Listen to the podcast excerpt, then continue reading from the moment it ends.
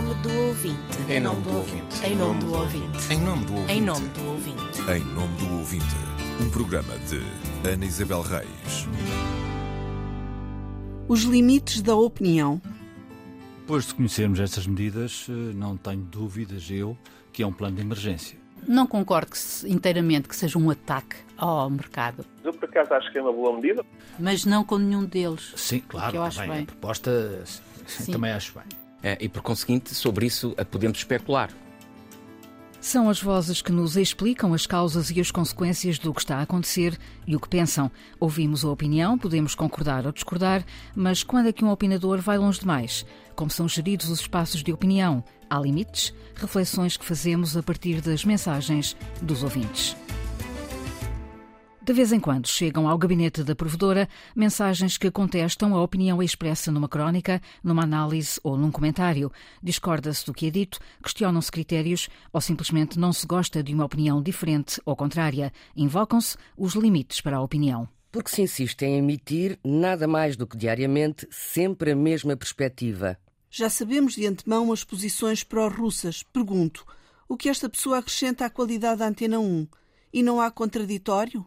Uma linguagem e uma argumentação ao nível de alunos do secundário. Volto a sugerir que, a manterem a rubrica, deveriam substituir os intervenientes. Sou ouvinte assíduo da Antena 1. No entanto, não poderia deixar de manifestar o meu desconforto com as recentes sátiras para onde se arrasta a instituição.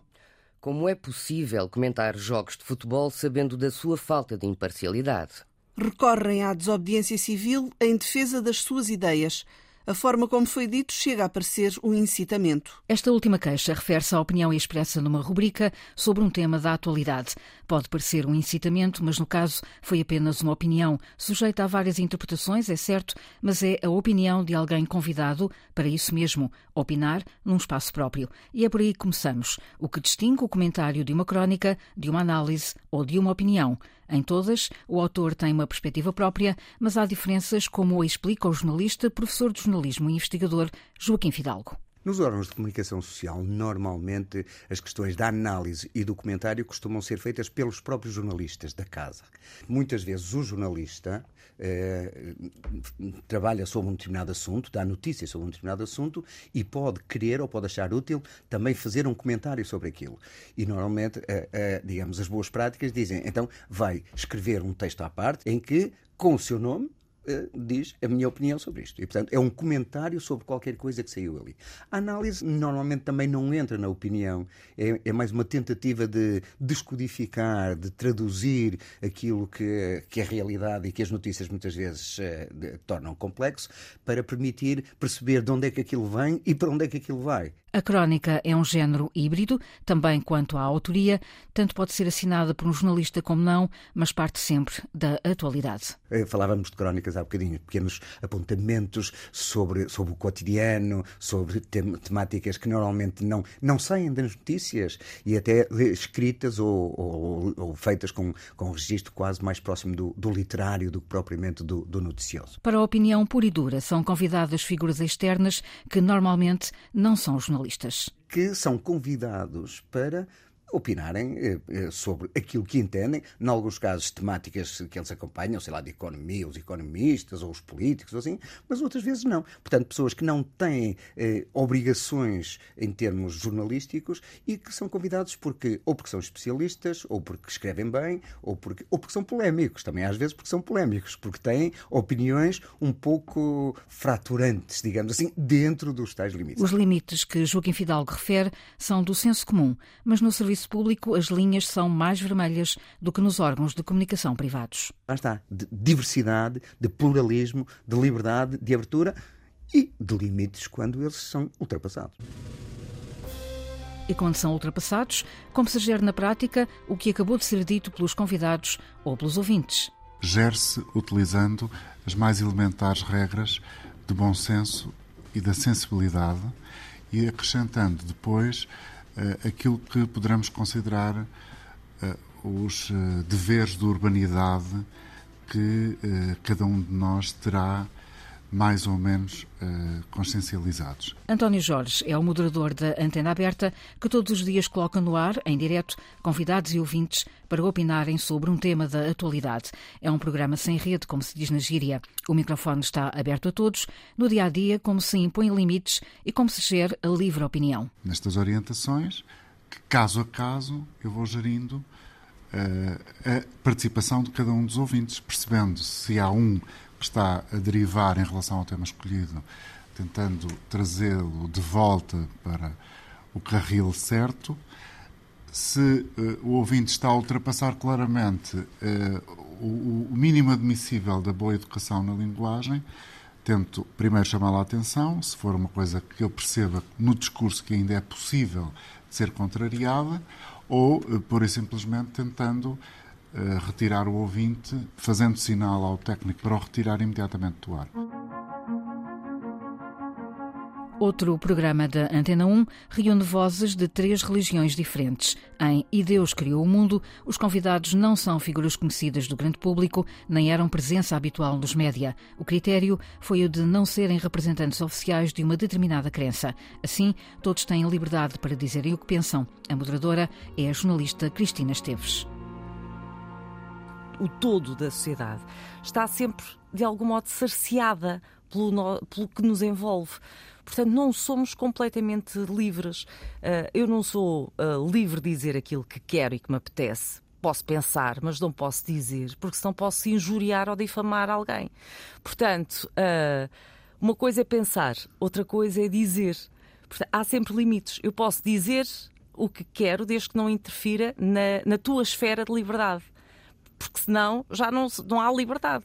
Aí já não é liberdade, não é? Portanto, há sempre limites a qualquer liberdade, a tudo o que possamos dizer. Se a nossa liberdade é cerceada pelo bom senso, estamos a impor-nos limites ou a fazer autocensura?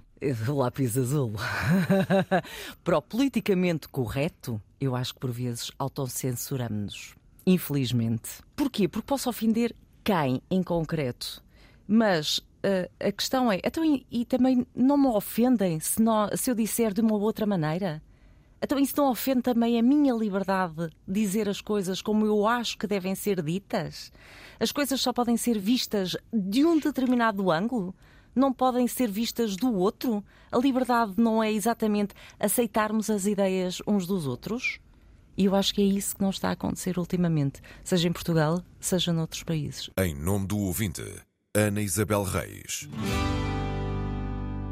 Quando se fala de limites na opinião, fica-se a uma linha do lápis azul. Definir regras não significa menos liberdade de expressão e para Joaquim Fidalgo, que já foi provedor do leitor do Jornal Público, a opinião pode ser enquadrada pelo Estatuto Editorial. Pode haver o caso de alguém um, escrever ou, ou, gravar alguma coisa que esteja, que se considere que fere uh, uh, uh, o Estatuto Editorial até do jornal. Eu julgo que aí a publicação tem, julgo eu, tem o, o, o direito de dizer: olha, desculpe, uh, este, este, isto que você defende contraria claramente o nosso, a nossa declaração de princípios, a nossa, o nosso estatuto ideal, e, portanto, se não se importa, nós, nós não vamos publicar. Julgo que há o direito de fazer isso, mas deve ser muito bem ponderado, em circunstâncias muito especiais e bem explicado aos leitores, se for caso disso. Pluralismo, diversidade, respeito, abertura à diferença, ao outro e aos outros, responsabilidade.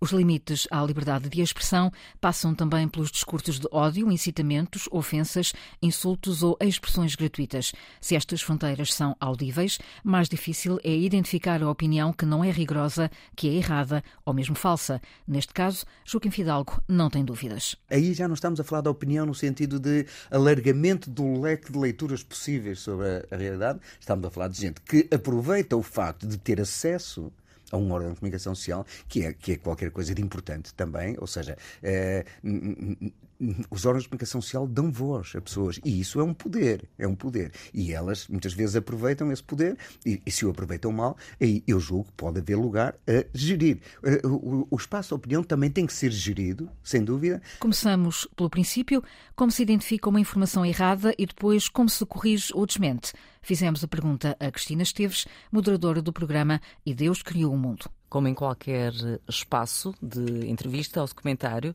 nós não, nós jornalistas temos por obrigação uh, contraditar. Agora, nem sempre, naquele momento, podemos saber tudo, como qualquer pessoa, não é? Nós não, não somos a Wikipédia. O nosso cérebro não é a Wikipédia e a Wikipédia tem muitos erros.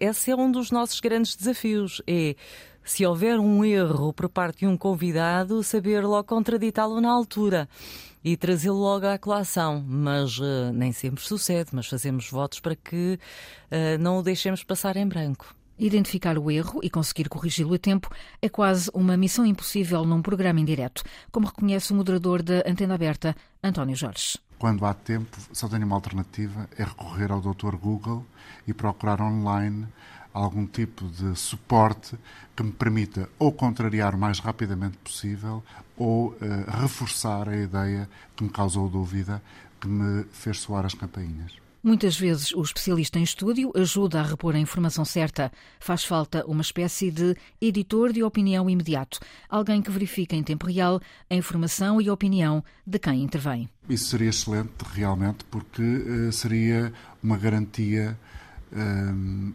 muito importante de que era possível, uh, em tempo útil, em tempo, no tempo do direto, corrigir alguma afirmação que não corresponde à verdade porque se trata um, um, um conjunto tão abrangente de temáticas que ter uh, tudo presente é obviamente complicado, para não dizer impossível.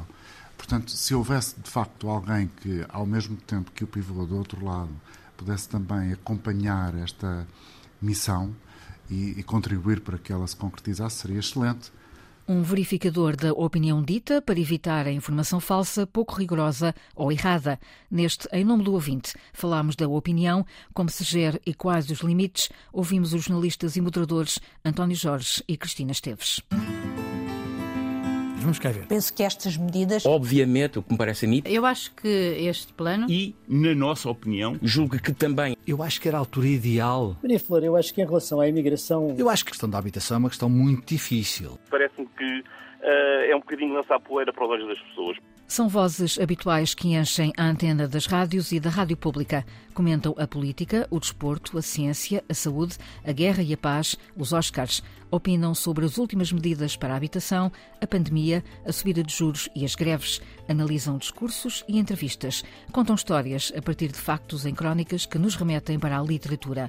São espaços para a opinião que se multiplicam na grelha de programação e a enriquecem com argumentos diferentes, opostos ou complementares. Por isso, cada vez mais, faz sentido existir a figura do editor de opinião, alguém que assegure que são cumpridos os princípios básicos da livre expressão e do serviço público. A definição é do jornalista e professor de jornalismo Joaquim Fidalgo. Não se trata de não é de censurar, não é de arranjar, mas é de assegurar que os limites não são ultrapassados, as tais linhas vermelhas, e depois assegurar também uma razoável diversidade. Um editor não é só para cortar, é também para enriquecer, é para alargar, para propor. Portanto, quando se fala de haver um editor da opinião, sendo que o domínio da opinião tem muita importância hoje em dia, cada vez mais nos órgãos de comunicação, porque as notícias, as, as, as breaking news estão cada vez mais no online e nas coisinhas, e portanto os órgãos de comunicação, sobretudo com imagem de marca, eh, a opinião acaba por, por marcar, por opinionar, marcar muito também a sua, a sua imagem. Eu compro aquele jornal para ler aquele, aquela pessoa, eu ouço aquele programa para ouvir aquele, aquela pessoa.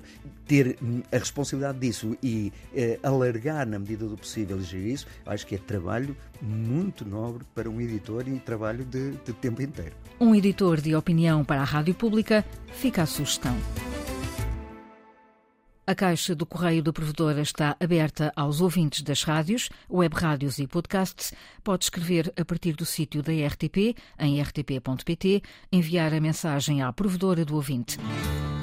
Em nome do ouvinte, um programa de Ana Isabel Reis, com apoio dos jornalistas Célia de Souza e Inês Forjás, gravação e montagem de João Carrasco.